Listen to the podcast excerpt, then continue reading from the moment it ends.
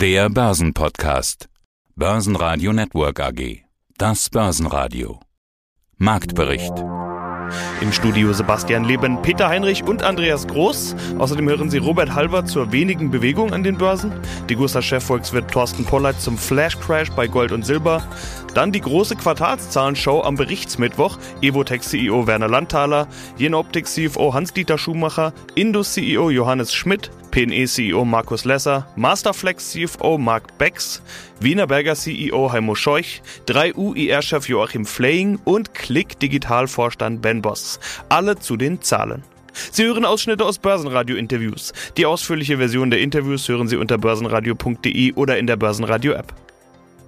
Da ist das Rekordhoch, auf das der DAX zuletzt so gewartet hat. 15.887 Punkte sind die neue Rekordmarke. Die hielt nicht bis zum Schluss. Der DAX ging mit 15.826 Punkten aus dem Handel plus 0,4 Prozent. Schwung brachten die US-Inflationsdaten. Die Inflation liegt zwar noch immer bei 5,4 Prozent, aber immerhin steigt sie nicht weiter an. Auch der Dow Jones startet mit Plus. Der ATX in Wien schloss mit plus 0,8 Prozent und 3.631 Punkten. Mein Name ist Robert Halver, ich bin der Leiter der Kapitalmarktanalyse der Bader Bank AG. Und Robert, kannst du mir bitte einen kleinen Gefallen tun? Kannst du mal an die DAX-Tafel klopfen? Manchmal sind es ja die kleinen Ursachen, die dann große Wirkung haben. Aber mal ganz ehrlich, ein Dow Jones, der sich um neun Punkte bewegt, das kann keinen DAX-Anleger begeistern. Stecken wir fest im Sommerloch. Ja, was ist ein Sommerloch? Man könnte sagen, auf dem Stand ist ein Sommerloch natürlich schon äh, ein Luxus. Wir sind ja nicht weit vom Allzeithoch entfernt. Ich höre natürlich dann immer, was Kollegen dann sagen, seit zwei Monaten im Seitwärtstrend. Naja, man kann natürlich auch verwöhnt sein und sagen, naja, wieso geht er nicht auf 16.000 jetzt? Aber man muss schon sagen, sehr robuste Verfassung. Klar, er sollte weiter steigen. Das wird er auch bis Ende des Jahres machen. Aber man sollte auch sehr klar natürlich erkennen, dass der deutsche Aktienmarkt stark ist. Und wenn ich das auch noch sagen darf, der TechDAX, also der techniklastige kleine Index, ist von Anfang des Jahres bis jetzt ja deutlich erfolgreicher als die Nasdaq oder der S&P 500. Das heißt, auch Deutschland kann durchaus Hightech, wenn auch nur auf kleinerer Ebene. Wir haben ja nicht die großen Werte. Wie schön wäre es, wenn wir eine Wirtschaftspolitik hätten oder vielleicht ab September bekommen würden, die einfach mal sagt, wir wollen mal diese Talente ja fördern, wenn die Politik einfach mal bis drei zählen würde und sagt, wir brauchen eine wirtschaftliche Aufbruchstimmung und das machen wir mit unseren Werten, die wir durchaus haben, auch die technikorientiert sind. Aber ich scroll jetzt mal so durch die Bilanzen des Tages. Jenoptik gut, Aktie schwach. Lanxess besser als Aktie schwach. Thyssen erholt, auch hier die Aktie schwach. E.ON erhöht die Prognose Aktie. Richtig, auch schwach. Was sich bewegt, ist Coinbase, aber Krypto geht ja irgendwie immer, bewegt sich immer ja, Krypto bewegt sich immer ein bisschen rauf und runter. Da hat man da mal Ausschläge nach oben, hohe Volatilität nach wie vor.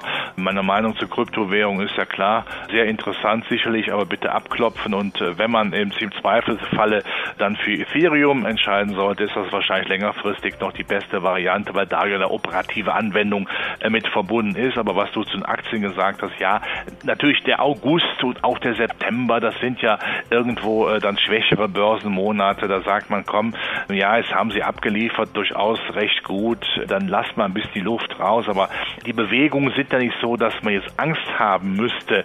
Und eigentlich müsste man ja, äh, wenn man mal in die Vergangenheit schon Angst haben bei den Inflationsraten, die wir haben. Aber die Börse ist sowas von entspannt, weil sich immer auf Mutter Natur verlassen kann.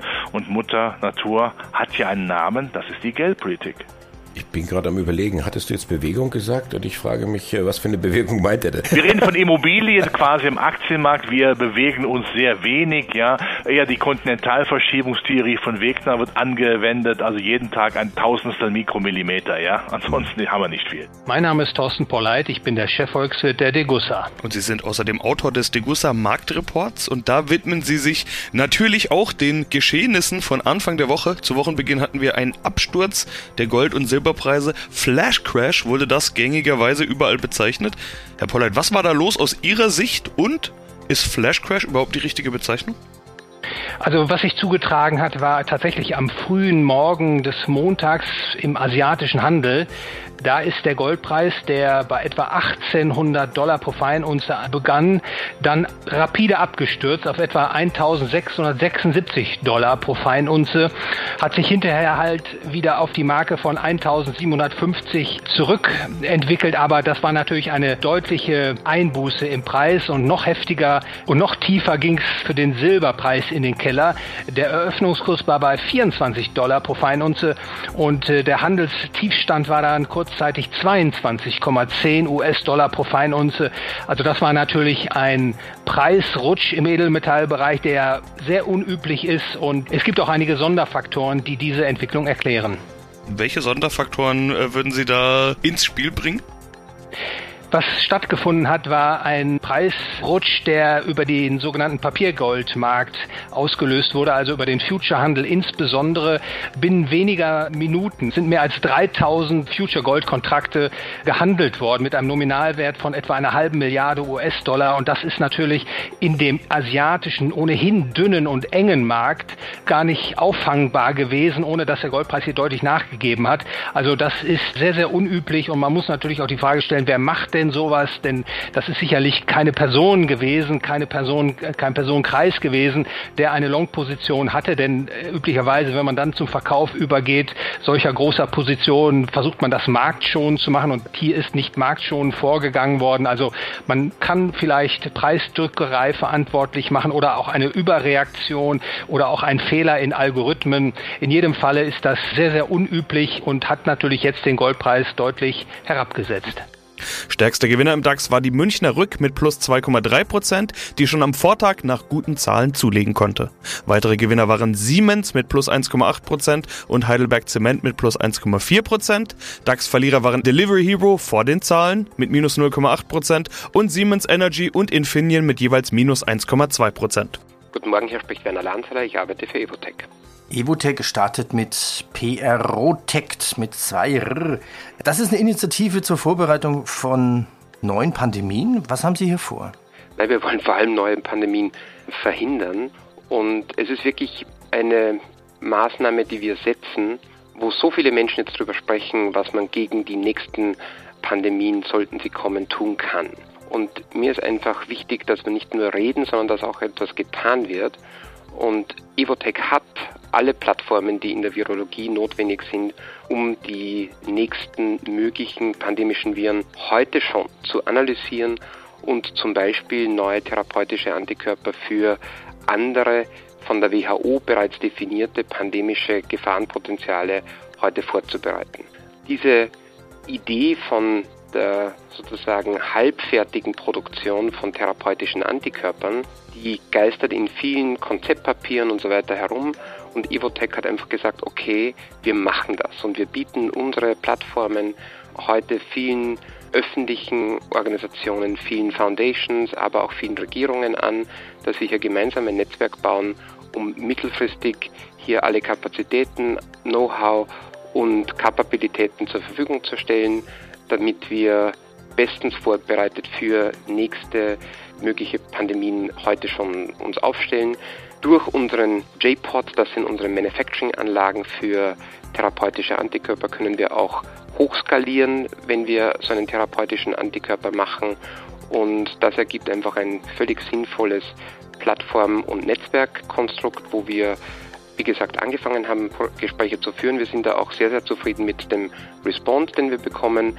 Und wir machen das auch, das ist vielleicht auch wichtig, in dem Fall ausnahmsweise, obwohl wir grundsätzlich natürlich ein profitorientiertes Unternehmen sind, vor allem als Verpflichtung der Gesellschaft gegenüber, weil wir hier wirklich sehen, es wäre einfach auch nicht fair von Evotech, wenn wir schon die Möglichkeiten haben, diese Plattformen einzusetzen, dass wir das auch machen. Und hier sind wir wie gesagt, als Verpflichtung der Gesellschaft gegenüber unterwegs und sind da absolut zufrieden, wenn wir zu unseren eigenen Kosten unsere Plattformen hier zur Verfügung stellen können.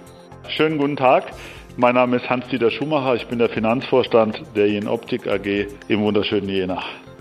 Jen Optik, Laser- und Lichtlösungen, die Photonikwelt. Ja, für die Medizintechnik zum Beispiel, Halbleiter, Ausrüstungsindustrie, Automobilbau, Automobilzulieferer. Und auch Rüstungsindustrie. Bringen wir More Light in die Bilanz. More Light ist ja Ihr Spruch. Rekorde in Q2. Trotz Auswirkungen der Pandemie, ja, haben Sie noch an Long-Covid zu leiden? Das ist eine gute Frage. Wir haben tatsächlich ein exzellentes und das trotz Covid und immer noch den Folgewirkungen rund um das Thema Covid ein exzellentes erstes Halbjahr 2021 erreicht, das uns eben nicht nur aus der Krise herausgeführt hat, sondern auch Rekordwerte bei Umsatz und Profitabilität gebracht hat. Die Grundlage dafür haben wir tatsächlich im Mittelpunkt sozusagen der schärfsten Krise nach dem Krieg letztes Jahr gelegt. Wir sind wirklich gemeinsam als Mannschaft, als Team bei der Jenoptik. Ich sage immer gerne, die Jenoptik-Familie ist gut durch die Krise gekommen. Wir haben gemeinsam auch mit allen Interessensvertretern in unserer Firma ein paar schwierige Themen angepackt und auch umgesetzt. Wir sind ja nicht ganz äh, ohne Anpassungen in vor allen Dingen unserem Autogeschäft davongekommen sozusagen.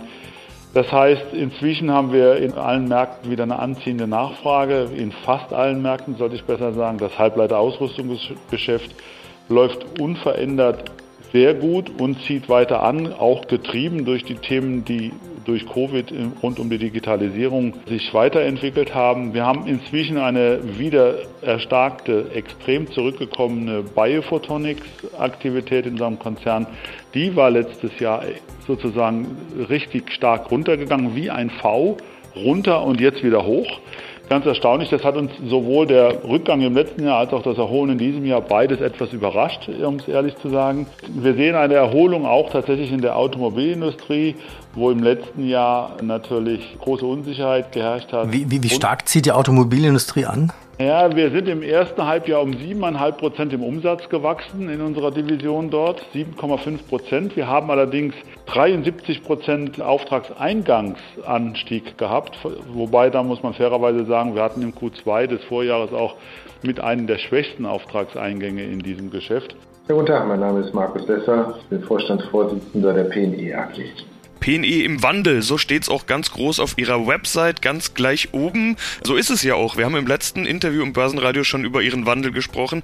Mehr bauen fürs eigene Portfolio, in eigene Projekte investieren. Wie weit sind Sie damit gekommen im ersten Halbjahr? Ja, das sieht für uns sehr gut aus. Wir haben uns ja 2019 aufgemacht, das Thema aufzunehmen und 500 Megawatt ist unser Ziel an Projekten, die wir im Bau haben wollen oder gebaut haben wollen im Wesentlichen in Deutschland. Wir haben jetzt 151 Megawatt im Eigenbetrieb, haben weitere 128 Megawatt im Bau und haben jetzt nochmal gerade die letzten zwei Wochen weitere 54,9 Megawatt, also knapp 55 Megawatt genehmigt bekommen, die wir dann in den nächsten Tender bringen wollen.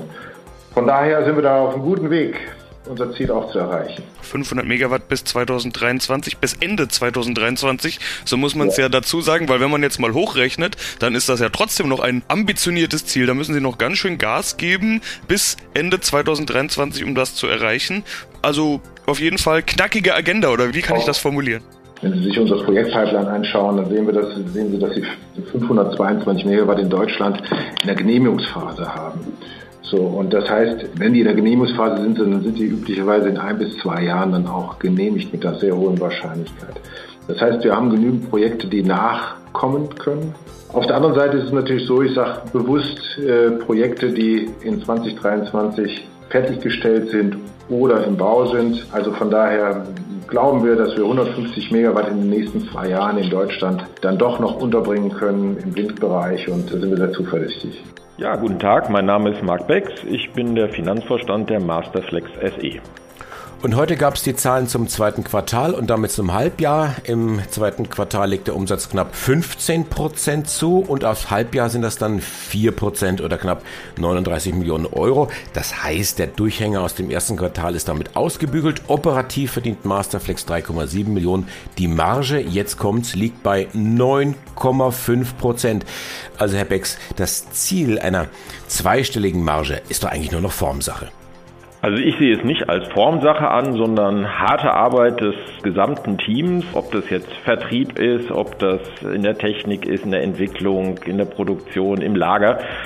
Also da steckt schon viel Arbeit dahinter. Ich denke aber, wir haben in der Vergangenheit auch mit dem Back to Double Digit Programm viel Arbeit schon reingesteckt und dass jetzt, wir sagen das intern auch so ein bisschen eher die Zeit des Erntens angesagt ist und wir die Themen, die wir umgesetzt haben, jetzt einfach auch über die Ziellinie tragen und wir dann im nächsten Jahr in die zweistellige EBIT-Marge gehen.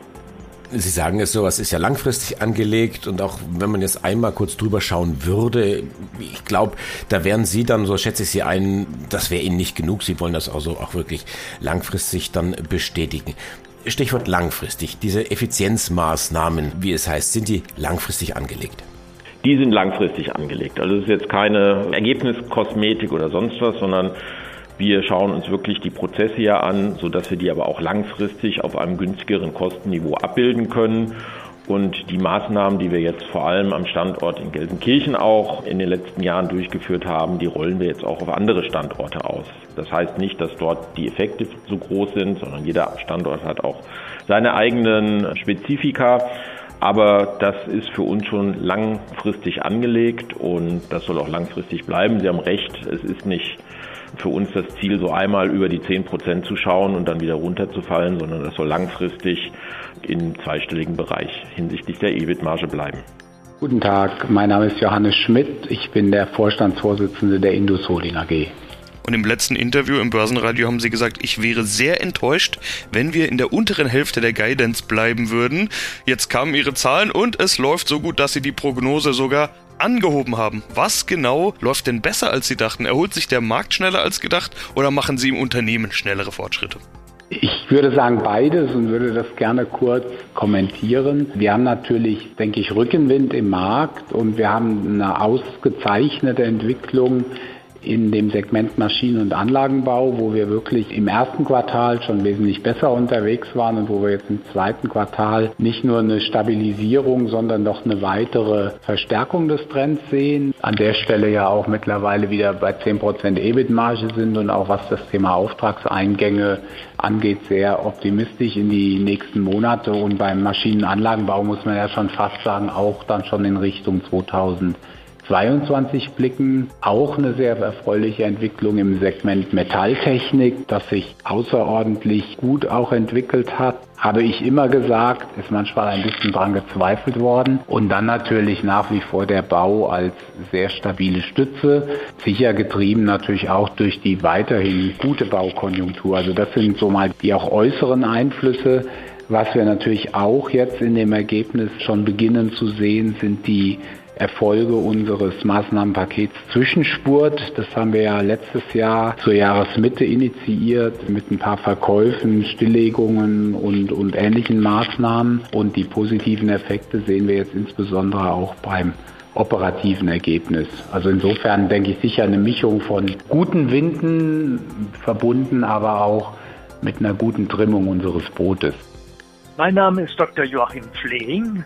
Ich bin Leiter Investor Relations bei der 3U Holding AG. Wiklab will ja auch an die Börse und Vorstand Erton Özdil will die nächste SAP werden. Ja, für Visionen sind ja Vorstände da. Das ist ja deren Hauptaufgabe, mehr oder weniger. Aber ich will mal so formulieren. Malaika Mihambo würde ja irgendwie milde belächelt werden, wenn sie sagt, ich will 10 Meter weit springen. Mit 7 Meter ist sie Olympiasiegerin geworden. Ist äh, SAP nicht zwei Nummern zu groß? Sage mal, wenn wir hier über SAP sprechen, dann ist das ein Beispiel einer Erfolgsgeschichte. Und Sie wissen, dass auch die SAP bei ihrer Gründung aus drei Leuten bestand. Also, ich sag mal, auch Zwerge haben klein angefangen. Wir sehen hier tendenziell die Chance, den Markt von unten aufzurollen. Es bedeutet aber andererseits eben auch, dass wir über die Masse kommen müssen. Und insofern haben wir sicher nicht vor, SAP in den nächsten 14 Tagen zu überholen. Das ist absolut jenseits unserer Vorstellung. Aber mit unserer neuen Technologie sind wir da, wo manche der Großen erst hinwollen. Wir sind genuin Cloud. Wir sind Cloud Natives und die Klimmzüge, die andere machen, um das nach einer langjährigen Nicht-Cloud-Geschichte überhaupt erst zu ermöglichen, diese Klimmzüge haben wir gar nicht nötig. Wiklab will ja auch loslegen und zwar an der Börse. Ich will mal so formulieren, Hickra oder Sixalter. Wann kommt denn jetzt der Börsengang? Groß, wir haben im April diesen Jahres beschlossen, jetzt konkrete Vorbereitungsschritte Richtung Börse zu unternehmen. Wir sind mit Banken im Gespräch. Wir haben erste vorsichtige Tests mit Investoren gehabt, die uns ein sehr positives Feedback gegeben haben. Mit Blick auch auf die gerade getätigte Akquisition hat der Vorstand der WICLEP im Juli beschlossen, den IPO nun voraussichtlich im ersten Halbjahr 2022 anzustreben. Da muss ich allerdings auch nochmal den kleinen Tropfen Wermut reingießen. Feste Terminplanung und feste Vorstellungen gibt es an der Stelle nicht. Wir arbeiten konsequent und konzentriert auf dieses Ziel zu, müssen allerdings dafür sorgen, dass alle Voraussetzungen, alle Umstände optimal sind. Und das wird man dann sehen, wann wir sagen, jetzt wissen wir ganz genau, wie es geht. Heimo Scheuch, Vorstandsvorsitzender der Wienerberger AG Wien, Österreich. Also früher war es klar, Wienerberger der Ziegelhersteller. Man bräuchte ein neues Branding. Wie würden Sie sich denn gerne neu branden? Wienerberger der Ziegelhersteller, Komma und dann? Nein, also schauen Sie, Wienerberger steht heute schon, natürlich werden wir aufgrund unserer 200-jährigen Geschichte assoziiert mit Ziegel und das ist auch gut. Der Tonbaustoff wird ein wesentlicher Baustoff auch in der Zukunft bleiben, weil er gesund ist, weil er nachhaltig ist, weil er wiederverwertbar ist und weil er einen wirklich extrem langen Bestand hat mit den technischen Errungenschaften sowie der energetischen Effizienz, der, der Dämmung, aber auch des Wasserschutzes, das ganze Thema Feuchtigkeit, Schimmelbildung. Das sind ja alles wesentlichste Themen, die uns heute beschäftigen. Sie haben aber recht, dass die Wienerberger gesamthaft zu einem Baustoffunternehmen geworden ist, das einen Auftrag erfüllt. Einen Auftrag, nämlich hier im energetischen Bereich zu sorgen, dass Neubau nachhaltig und energetisch effizient erfolgt dass die Sanierung auch mit den besten Lösungen im energetischen Bereich erfolgt, das heißt das ganze Thema Renovieren und dass wir Wasser- und Energiemanagement mit unseren modernen Rohrsystemen effizientest abbilden. Und in diesem Branding, wenn Sie das so wollen, da ist die Wienerberger jemand, der die Erde, unseren Planeten respektiert, weil es geht um ein Geben und sinnvolles Nehmen. Beides ist wichtig, dass wir mit den Menschen arbeiten und für den, den Nutzen stiften für die Menschen. Das heißt, alles, was wir tun, muss dem Planeten und den Menschen nützen, um uns da zu verbessern. Und der klare Auftrag einer Wienerberger in den Bereichen, wo wir tätig sind, ist das zu tun. Durch Forschung, Entwicklung, Digitalisierung, neue Produkte und Innovationen. Das ist die Wienerberger heute. Die Wienerberger ist mehr als nur ein Ziegelproduzent, es ist ein intelligentes, smartes Unternehmen, das Lösungen für die Kunden in den Bereichen energetische Sanierung, nachhaltiger Neubau und Wasser- und Energiemanagement liefert. Schönen guten Tag, ich heiße Ben Boss und ich bin Mitglied des Vorstands von Click Digital AG. Wir sprechen über Ihre Halbjahreszahlen 2021. Das war das stärkste erste Halbjahr aller Zeiten bei Ihnen. Wir sprechen ja in der Vergangenheit schon immer über Wachstum, sowohl bei Umsatz und Gewinn als auch bei den Kunden. Das war ja so erwartet worden. Sind Sie damit auf Plan oder wie zufrieden sind Sie mit dem ersten Halbjahr? Wir sind äh, selbstverständlich sehr zufrieden. Das erste Halbjahr 2021 hat dank einer hervorragenden Geschäftsentwicklung ein deutliches Wachstum mit äh, sich gebracht. Dank steigender Marketingausgaben verzeichnen wir kontinuierlich Quartal für Quartal Umsatz- und Gewinnsteigerung. Und wir haben zunehmend mehr Mitglieder im ersten halbes Jahr gewonnen und verzeichneten keine nachlassige äh, Nachfrage. Der Wert unseres Kundenstamms ist um 29 Prozent gewachsen. Also ein rundum ein positives erstes halbes Jahr. Und der Trend setzt sich auch im zweiten Halbjahr weiter fort. So auch haben wir unsere Prognose bestätigt. Vor allen Dingen Europa wollten Sie ja in Angriff nehmen. Da ist der Umsatz um 11 Prozent gestiegen. Wie geht es in Europa weiter? Ja, unsere Umsatz in Europa wächst stetig und kontinuierlich, was die Richtigkeit unseres Ansatzes des direkten Medieneinkaufs deutlich unterstreicht. Wie auch schon im ersten Quartal steigen unsere europäischen Umsätze. Es war uns immer klar, dass die nordamerikanischen Wachstumsraten nicht in Europa eins zu eins wiederholt werden könnten, da der europäische Markt fragmentiert ist und die Umstellung daher viel zeitintensiver ist. Nichtsdestotrotz ist dieser Wachstum ein eindeutiger Beweis dafür, dass sich unsere Umstellung von Vermarkter auf den eigenen direkten Medieneinkauf auszahlt. Außerdem stellen wir weiter konsequent um, was wiederum unsere Umsätze weiter verbessern wird. Börsenradio Network AG. Marktbericht